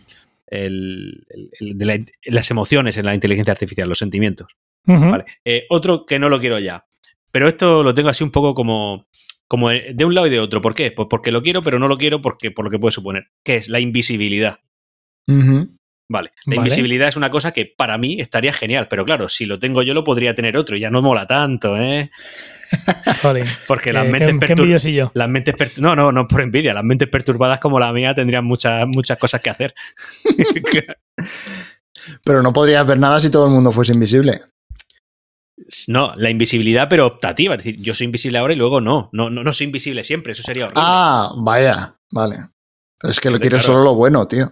Claro. No, bueno, es que, es que renuncio a lo bueno porque lo malo es que otra persona también podría entrar en mi casa y robarme sin que yo lo viera, por ejemplo. Yo tengo una pregunta, Antonio. Dime. ¿Para qué quieres eso? Exacto. Eh, O sea, es que no se me ocurre ni una, ni una idea buena. No, he dicho que no lo quiero. He dicho que no. Ah, vale, vale. Están en esto no lo quiero nunca. Es que, es que que había entendido que no lo querías Es porque que si, si lo tenías tú, lo tenía otro. Soy un poco voyeur. O sea, yo he entendido que lo querías, pero solo para ti. Exacto. Podría quererlo solo para mí si me tuviera la certeza de que solo es para mí, porque me haría rico. O sea, ¿Y entonces pero si tuvieses la certeza, la certeza de que es solo para ti, entonces sí que lo querrías. ¿Y tú? Yo no, Tú no, seguro que no. seguro. Seguro. ¿Y tú, Ángel? No sé, ¿es, es invisible en todo el espectro en todo el espectro? ¿O es solo, o es solo en el visible? En las microondas aún te siguen viendo. Bueno, ver, entonces no lo quiero. Entonces no lo in- quiero. invisible al ojo humano, Ah, solo al ojo entonces- humano. Entonces no lo por quiero. ejemplo. Bueno, ojo humano Tengo, un- y- tengo y una, ojo tengo una animal, ojo cámara, tengo, una, tengo una cámara de vigilancia que atrás que va en infrarrojo. Ya, ya, ya está jodido. Cualquiera de seguridad ya me ve. Pero bueno, ¿y para qué quieres estar invisible en tu casa? Porque si la tengo yo, esa cámara la tiene cualquiera. Bueno, ¿Ves cómo, cómo funcionan la- estas cámaras de visión vaya- nocturna? Vayas por la calle, te vayan a atracar y le digas al tío, venga, que hasta luego. Y se queda loco. ¿Y qué más da haya- Ah, vale, pero has dicho que cuando tú quieras, o sea, no tienes que ser siempre invisible. Claro, no, no, no, por supuesto que no. Ah, Eso entonces solo le veo horrible. ventajas. Yo estaba pensando, Ya. claro, por eso he dicho que no tan rápido. Sería una vida horrible. Si tú, o sea, tú ahora mismo te estoy viendo y tú decides ahora que no te vemos, bueno, pues de- dejamos de verte automáticamente, pero porque tú lo has decidido. Ha puesto la, cama- la mano en la cámara, así que ha, ha pa- ha pasado eso. Entonces, Fernando, tú ahora dirías que sí, ¿no? Fernando es invisible. Eh, sí, ¿por qué no? Claro, molaría. Luego ya las ideas que se te vayan ocurriendo con el tiempo es cosa tuya. Claro. Pero bueno, supongo que to- empezarían a poner eh, sistemas de seguridad por todas partes a lo bestia. Entraría- entrarías al cine gratis. Yo Pues yo, yo, yo- yo prefiero que eh, en un esto lo quiero ya que no, que no te pudieran, que no te atracasen, a que en un esto a, a- a ser- a tener que ser invisible para huir. Pero bueno, Sí. esto ya es otra cosa. La paz en el mundo. Bueno, y la cantidad de, de implicaciones militares que tendría. No, sí, ya, sí, sí. Hombre, tendrías que ir desnudo, claro, con la colita, pero si llevas ropa. Llevan décadas trabajando para hacerse invisibles. Sí, sí, si vas vestido invisible, lo que eres un, eres un poco tonto. Bueno, pues yo tengo en Esto no lo quiero nunca, tengo eh, algo que sucede en Blanca Navidad, que es un episodio, el cuarto de la segunda temporada de Black Mirror, que es bloquear personas en la vida real. Sí, sí, cierto, cierto. Es un, es un episodio en el que eh, un hombre tiene problemas con, con- la mujer y la mujer lo bloquea. Por ley lo bloquea y lo que pasa es que la mujer no lo ve a él y no, y no tampoco lo puede oír en su campo de visión. Eso es algo que tiene directamente eh, dentro. Y cuando esa persona eh, que está bloqueada tampoco, lo, tampoco puede verlo. O sea, es algo que directamente estás bloqueando. En, tú estás viendo la silueta según, eh, según eh, ese episodio, pero podría ser diferente. Podría incluso no verlo, lo que pasa es que te puedes tapar. Pero lo que ves es como, como algo plano, que no tiene textura y sabe que es esa persona si solo tienes bloqueada una. Pero bueno, imagina que vas bloqueando gente por la, por la calle, pues estaría viendo a la gente así y tampoco puedes oírla. Esta parte igual sí, si la hace un juez y depende. Lo que pasa es que eh, resulta que en este episodio, que aquí es lo que me remató, eh, esa mujer tiene una hija y a la hija también se le hereda ese bloqueo, de manera que esa persona tampoco puede ver a la hija. Que también, si un juez Y- tiene una orden y no puede, pues igual, lo mismo. Pero eh, esto da mucho miedito, porque obviamente con cualquier tecnología Claro. se puede usar mal. Pero si al final fuera algo que es porque un juez lo pone, lo que pasa es que tampoco te, te- esto no te no te exime, no te no evita que te acerques a ningún a, nadie para poder a, cometer algún crimen y alguna represalia. Pero bueno, que no lo querría Ah, que nunca, que, que tuviéramos que llegar a este, a este nivel. Una pregunta. ¿Y, y si ese bloqueo fuera, por ejemplo, por, por no sé, por, por forma de funcionar el sistema, no- que no pudiera ser de más de un día? Es decir, yo ahora mismo estoy aquí, tengo una persona que me está dando la turra y lo bloqueo. Y es imposible que pueda ser más de un día. Es decir, te bloqueo hoy. Ya está. Sigo sin creerlo. Yo pienso que el diálogo, diálogo, diálogo, con eso Diálogo. eh, llegaré, llegaremos a donde queramos. Eh, no, hay que, no hay que bloquear personas, hay que hablar y hay que llegar a, a- a un punto de concordia. Y, Qué bonito. Y, y hay que bloquear a la gente, eh, es que estamos muy mal. Así que Y- y- no quiero que haya que bloquear, quiero que se hable y se, hablando se entiende la gente. Entonces, ¿tú crees que el cincuenta y tantos por ciento de personas que no se pondrían la vacuna de primera, dialogando, dialogando? No, esos bloqueados, esos bloqueados. Ah, claro, claro. claro. Pero bloqueados para que no se puedan acercar a menos de dos metros. El diálogo es que es relativo. y siempre a contraviento. Que no vengan de cara del viento. Muy bien, a mí, a, mí, a mí me gusta la idea, pero sí que es verdad que a lo mejor para ciertas casuísticas muy concretas y no de manera permanente, esa idea no sería mala del todo. ¿Qué es? ¿Tienes alguna en mente? Es que seguro que sale, pero si te ha venido alguna, dila. Pues no, ahora, ahora, ahora mismo no se me ocurre Sí. una así directamente, pero en algún sé. momento sí. Y Mira. que sea algo temporal, irrevisable. Sí, temporal y revisable y casos concretos que no se pudiera hacer así alegremente. Por ejemplo, el tema del juez que tú has dicho, vale, pero por ejemplo, si el juez establece eso y es una condena de tres meses, a los tres meses no cabe otra que quitar el bloqueo. O sea, es automático, no, no existe más. Eh, y desde luego que no sea eh, eh, heredable. O sea, sí que Sí. eso, por ejemplo, sí que es una, una- una putada. O sea, al final es que puede, puede crear una especie de exclusión social a ciertas personas brutal de por vida. Es decir, es como condenar, es una cadena perpetua, eso es horrible. Pero, Por eso. pero qué sé, y no sé, en, todos los. No sé, es que por ejemplo bloquear a comerciales es muy divertido. Un ejemplo, cuando te llaman por el móvil. Estoy pensando, podría ser, podría ser una manera de que una persona eh, eh, una persona eh, no pudiera verla toda la sociedad o toda una parte de la sociedad porque la hayan condenado y en lugar de recluirla eh, en un cuarto cerrado, la recluyen de la sociedad que no puede interactuar con nadie, ni lo ven ni lo escuchan? crearle ese vacío. Eso igual es más, más cruel todavía que el otro, Claro, pero podría ser po- podría, ser, un- podría ser un tipo de condena en alguno de estos mundos distópicos. De estás por la calle, pero mira, como si no estuvieras. o que sea una, una opción para un condenado. Es decir, oye, tú eh, vas a estar condenado a 20 años de prisión, pero puedes elegir 5 de estos. Porque crees que cuatro veces más duro. Puede ser, yo creo que es más duro, ¿eh? Yo creo que es más duro. Es que tú, de- dentro de una cárcel, pues puedes tener interacciones sociales, sí, a lo mejor no muy agradables o no muy divertidas. Pues, vale, en, en la, en la- en la- en la calle solo ve. En la calle todos los que están blo- bloqueados porque están condenados se pueden ver entre ellos. Si se pudieran ver entre ellos, entonces. Claro, pero entonces tendrías que tendrías que concentrarlos en una zona en concreto, porque, a ver, si te pones a ver la proporción de, de- de gente encarcelada con respecto a la sociedad, es tan pequeña que es muy difícil que coincidieran. Pero, hombre, si vas a crear una especie de gueto o de comunidad entre ellos, como lo es una cárcel en sí, pues paso ya está la Todos. Puente Tocinos. Sí, sí, probablemente ya sea así. a ver, creo que me estoy explicando. Es decir, que, que si desde Sí. luego va, va a estar bloqueado por el resto de la sociedad, pues hombre, yo creo que esa pena es mucho más dura y podrías tú voluntariamente computarla por cinco años, o sea, por un cuarto. Un ejemplo, estos son números Sí. aleatorios, pero esa opción yo no la veo mal y que sean bloqueos tem- temporales, por supuesto, que sea imposible bloquear a alguien de por vida, por supuesto, y, y tampoco largos periodos. Y en casos concretos, oye, pues eso, esa tecnología a mí no me parece una, una salvajada. Ok. Tú, Fernando, que estás todavía con tu trabajo, con la cabeza ahí. No, estaba pensando, estaba pensando, a ver, yo qué sé, es que estaba pensando ahora, por ejemplo, a alguien que asesina a una persona, pero realmente ese, eh, lo que describís no me parece que, primero, no soluciona que esa persona pueda volver a matar, y segundo, Claro, para mí, digo que sí, si pudieras evitar que se acercara sería más útil Claro. en, ese, en ese aspecto. y luego el, bloqueo, real- el- el bloqueo incluye interacciones físicas, es decir, si estás bloqueado me puedes golpear. Sí. No, en entonces, esto que vemos, sí. to- to- to- todo cambia. El- pues Claro, en, eso, todo esto. en- en eso estaba pensando. Claro, sí, si una persona bloqueada no me puede golpear, Sí, Pues tú piensas sí.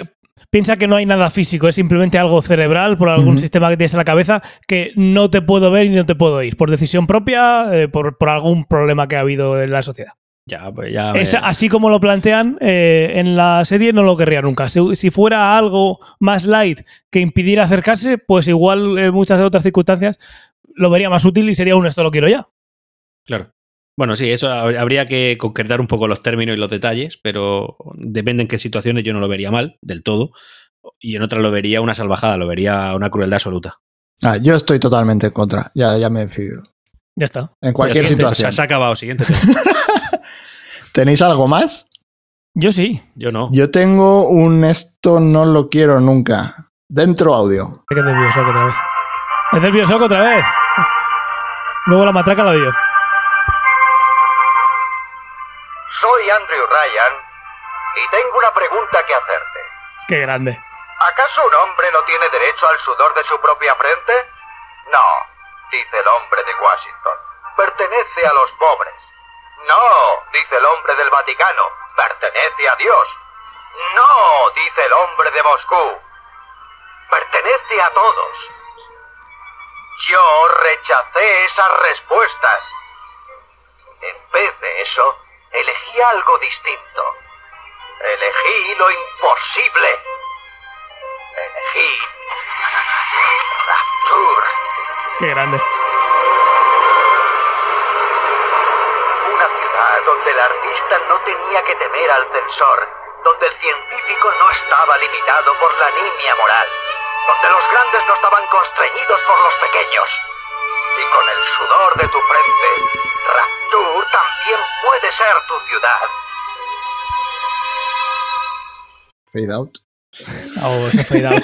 Aplauso por el fade out.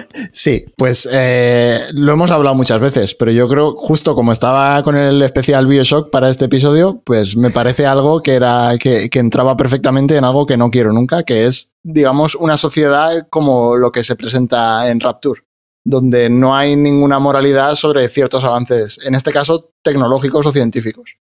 Lo que hemos comentado muchas veces, de dónde quedan las humanidades, dónde, dónde, dónde trazas la línea moral entre un avance, hasta dónde vas a llegar lo que comentabas antes, por ejemplo, del, del científico que, que hizo dos gemelas que, que- que eran inmunes al VIH, o cosas que hemos visto también. Yo creo que fue este año, un otro doctor chino que había dicho que había clonado a una persona. Sí, que además lo hizo, lo hizo sin permiso, o sea, lo hizo Exacto, pues en, clandestinidad. Exacto, ese tipo de cosas son lo que vemos en el Bioshock. O sea, Sí, todo Voy a- vale. Voy a tener que jugarlo. Ahí ¿no has jugado vale. al Bioshock? ¿Qué va a Nunca, jugar este al Bioshock? ¿Pero qué estás Es haciendo aquí? ¿En qué, ¿En qué plataforma está? Pues como Eh, siga, va a va ser como el Doom. Se va a poder jugar hasta en el microondas. Eh, yo creo que, eh, de hecho, sacaron eh, un remake de los tres en una edición, o sea, en un juego están los tres y yo, yo lo estoy jugando ahora en la Switch, pero está en, en PC seguro que está y en... Si está en la Switch, debe estar en todas las consolas. Salió en, X- en Xbox 360, fue para la que salió. Lo tengo ahí en PC, en la Switch. Yo, cada vez que sale en un sitio, yo, yo pago, ya sabéis. Bioshock for the win. Voy- pero lo- eh, me, me recomendáis que lo juegue cronológicamente para seguir la Sí, historia? sí, sí, sí, sí, totalmente. ¿Y cuántos son? Tres. Pues sí, lo que estoy de acuerdo con Fernando, lo que hemos hablado. No, no tiene, no tiene que valer todo. No, Sí. no, no puede ser que no haya un control sobre. Bueno, lo, lo hablamos aquí, sobre lo que he hablado antes de poder bloquear a una persona. Si eso se hace, tiene que haberse eh, que haber algo, un estudio muy grande detrás y que se presenten los pros y los contras y que los pros sean eh, superiores a los contras y este, estén preparados para cuando surjan esos contras, porque sabe que van a surgir. Y, y no que cada uno vaya a hacer lo suyo, como pasa en ese juego. Que es lo que dice Andrew Ryan ahí: de venga, aquí todo vale. Sí. Y luego aparte es que hoy en día a la velocidad a la que avanzan todos los avances tanto científicos como tecnológicos que es no para de acelerar, o sea, lo que antes tardaban 10 años en hacer un avance, hoy lo tienes en 10 meses. Con lo cual cada Sí. vez estos debates son más difícil tenerlos realmente porque cu- cuando la sociedad está debatiendo sobre un cual- cualquier argumento, la ciencia ya va tres pasos por delante. Sí, ahora ponte a debatirlo, legislalo. Sí, es un, es un jaleo. Pues nada, es del Bioshock, así que yo sí a todo. A tope. A tope. Buenísimo. Eh, pues ya está, solo quedo yo, ¿no? Yo creo que sí. Perfecto. Pues yo eh, voy a ir rápido con estos dos. Yo eh, no quiero nunca unos Jaggers como en Pacific Rim. Y Robots gigantes, vale. Robots gigantes sí, a tope, a, Ah, a vale, o topísimo. sea, a tope con los robots gigantes, pero no como topísimo. los de Pacific. pero no diseñados para luchar, teniendo que haber dos copilotos que se sincronicen y que sea súper difícil y tengan que, que ir en sincronía y que si no nos morimos todos porque los Kaiju nos matan.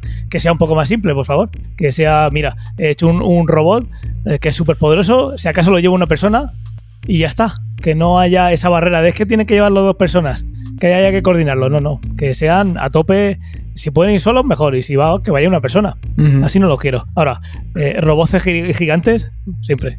Y el último que tengo pasa en otro capítulo de, de Black Mirror, en Arcángel, que es el, si no recuerdo más, si no he apuntado mal, es el segundo de la cuarta temporada, que eh, una madre soltera, eh, preocupada por la seguridad de su hija en algo que, Ah, una sí. complicación que pasa durante el parto, decide implantarle un chis de alta tecnología que le permite monitorizar la localización, las constantes vitales, incluso ver lo que está viendo a través de los ojos. Con una tablet, ¿no? Sí, con una tablet. Entonces, es- esto es algo que te pone en modo Dios con respecto a una persona que creo que no debería estar nunca, a no ser que, volviendo a lo que he dicho antes, que pa- pase algo de una persona menor de edad eh, desaparezca, porque puede desaparecer si es mayor de edad, porque lo ha decidido, y, no y, y tengas que decir, mira, vamos a poner a un montón de gente a buscar a esa persona, o como está en estas circunstancias, está muy justificado, pues la ley supuesta nos permite ver dónde está.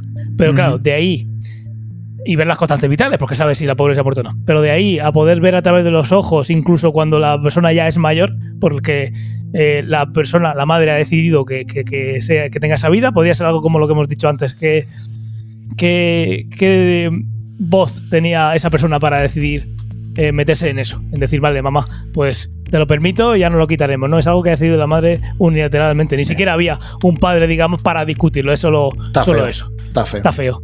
Está feo, está feo Eh, hackear, es una- está fe- está feo hackear a tu hija. Es Está una feo barbaridad. hackear a tu hija. Hombre, es la- una barbaridad. Hombre, teniendo en cuenta que Black Mirror al final lo que tiene mucha crítica social al tema de la evolución de la tecnología, pues todo lo que salga Todo lo que salga ahí tiene que ser esto, no lo quiero nunca. Claro, exactamente, eso iba a decir. Esto en concreto, hombre, pues sí, para la, la madre psicótica loca esta de mierda, pues le, le- le irá bien. Claro, es que, es que, a ver, Es que es así, Fernando, es que es así. Fernando es una madre loca Es que, no, es que no lo he visto. Es así. Vamos, le quitarle Pues sí. toda la intimidad, todo lo que hace a tu hija. O sea, Pero está todo el día viendo, todo rato viendo la tablet. Es Ah, que vale. lo, lo ves en la cama a la madre y en lugar de estar tocándose ella, está viendo a ver cómo se toca a la hija. Para, para volverse la tía loca diciendo, ah, Qué- no puede qué ser. explícito. Sí, sí. No, no, yo, yo- explícito nada, he hecho tocar. Sí, claro, porque aquí somos todos nuevos. Así que, pues eso, que podría haber algo intermedio que pudieras ponerle a un chiquillo por si acaso se pierde Sí, o algo en ciertas circunstancias. O, o no, porque el móvil se queda sin batería. No, bueno, a ver, le Se puede robar, se puede romper. Un, yo qué sé, chip, algo un que. chip GPS como le ponen a las palomas y ya está, ¿sabes? No. El caso es que algo así sí, pero oye, ¿en qué, ¿en qué situación me puede justificar que puedas ver lo que está viendo esa persona? El problema de hecho es que ya va todo metido en la, en la vacuna del COVID y en el 5G. Así Claro, que no hay eso- elección. Ya lo vamos a tener todos. Pues he dicho lo de los chis. De, de 8 a 12, por favor, que no miren lo que estoy haciendo. Que, Claro, un que- un- tío. Te un tiempo con de esa barba desconexión. machota que tiene y digo, madre mía. El tiempo de desconexión. Sí. Bueno, pues sí, un, ratito al día. Pues ya está. Muy bien, genial. Pues hemos Muy bien. concluido la entrega 38 de Ciencia Ficción. Muchísimas gracias a vosotros por asistir, por seguir vivos. Siempre me dais una alegría. No- por no morir, ¿no? Se hace lo que se puede. Espero que la falta de comentarios en los últimos ca- 15 días no haya sido porque tenemos bajas. Lual 89 eh, sí- sigue, sigue entre nosotros y Sansei sigue entre nosotros. Y mira que Lual está en, en torres de 30 metros, así que eh, tiene un trabajo de riesgo. Así que segui- seguid así, seguir. eh, si, si no nos dejáis un comentario, por lo menos darnos señales de vida, que estemos tranquilos. Yo creo que, Que una, soy, que soy nu- nuestros 10 fans, es que no hay más. mira, una, una buena, una buena idea sería chupar un pomo de una puerta pública. Así te coge el COVID seguro y ya sabes que si sobrevive, sobrevivirás de aquí hasta la vacuna. Pues sí, es una manera de inmunizarse con sus riesgos. Sí. Igual, Tiene igual tiene algún efecto secundario. Tiene sus pero bueno, cosas. tiene sus cosas, pero como Sí. todo. Como todo. ¿Qué quieres, eso o el chis? Pues ya decides tú. Pues ya está, pues chupa, chupa un pomo de la puerta. Vamos a hacer una campaña. Chupa un pomo de la puerta. Chúpame un pomo. Bueno, eso es otra cosa. Pues nada, Zagales, un Encantado, Un placer. placer. Y, muchísimas gracias a nuestros oyentes por dejar en los comentarios y por estar siempre ahí al otro lado del, del micrófono. Que le vaya muy bien. Que nos sigan en. ¿Dónde es? En TikTok. No, en TikTok no. En TikTok. En, En TikTok. ¿Habéis visto el último eh, baile de Fernando en TikTok de ciencia o ficción? Os No, animo a que yo- lo Yo veáis. no lo he visto. ¿Tú no lo has visto? No. Bueno, pero es que tú, tú los haces, los, los mandas, lo Sí, la editamos y, lo verdad es que yo y ya no- está. solo hago una toma. O sea que. Él hace una toma y la clava. Ahí puedes enseñar una nalga. Sí. ¿Se puede enseñar. ¿se puede enseñar carne en TikTok? De una en una, una nalga de una en una. si no hay pezón, sí. Si no hay pezón, sí, vale. Bien. Si no hay pezón, si eres hembra humana. Porque Sí, si claro, eres si hombre, eres pues ah, pezón. claro, sí. Hombre, Menos mal, Hombre. Fernando, dime tu cuenta. Fernando TikToker. Sí, Fernando TikToker. Pues nada, chavales, nos, nos oímos en. A ver, ¿qué, qué, qué día es hoy? Eh, ya, ya os lo digo desde aquí. ¿Vamos a hacer para el día 1 de enero? ¿Vamos a hacer uno o descansamos? Descansamos. Eh, Es Navidad. Yo lo que queráis. O sea, yo mi Navidad va a ser un poco lamentable porque me quedo aquí. O sea que Ya. tiempo voy a tener. Entonces depende de vosotros. En órbita grana descanso y aquí también. Si nosotros no descansamos aquí, eh, lo hacemos de pago y ya está. Vale. El especial de pago. Oye, si el otro día se me ocurrió una idea, ¿por qué no ponemos nuestras cuentas de Twitter al final de la, del, del, pues del, del alias COF? ¿Cómo hacen los de corporativo, ¿no? Pero entonces mi, mi cuenta va a ser ya más imposible de leer aún. Sí, sí, lo iba a ser imposible. Lord Ico COF. Cuando tengamos un sueldo todos, lo, lo- nos planteamos. Sí. Eso lo Y nos los- vamos, y nos vamos, a vivir, nos vamos a vivir todos a una mansión y cada uno está en una habitación haciendo su cosa, sus streamings. Exacto. Y cada 15 días eh, juntamos los micrófonos y, y grabamos. Claro, como Ibai. Como Ibai. Exacto. Como Ibai, Reven y con quién más está, Ander y, y Barbecue, Barbecue, ¿no? No- Hay Sí. cuatro tíos en una mansión para hacer billetes. Hacer Maravilloso. billetes. Sí. Para hacer Escucha, billetes, eso puede ser una de las industrias más grandes del pueblo en el que esté. ¿Qué, qué- qué he hecho mal en mi vida?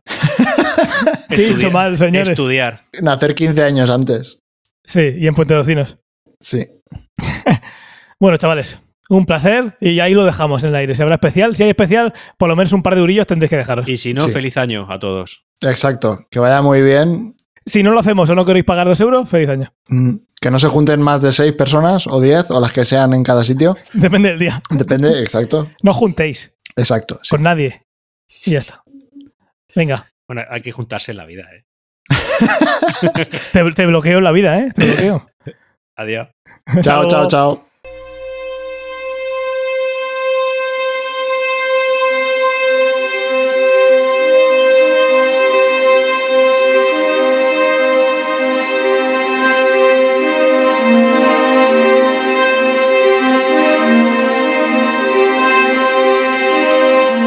Si te gusta este programa y lo escuchas desde la plataforma o la aplicación de iVoox, te pedimos que le des al botón me gusta que acompaña este audio.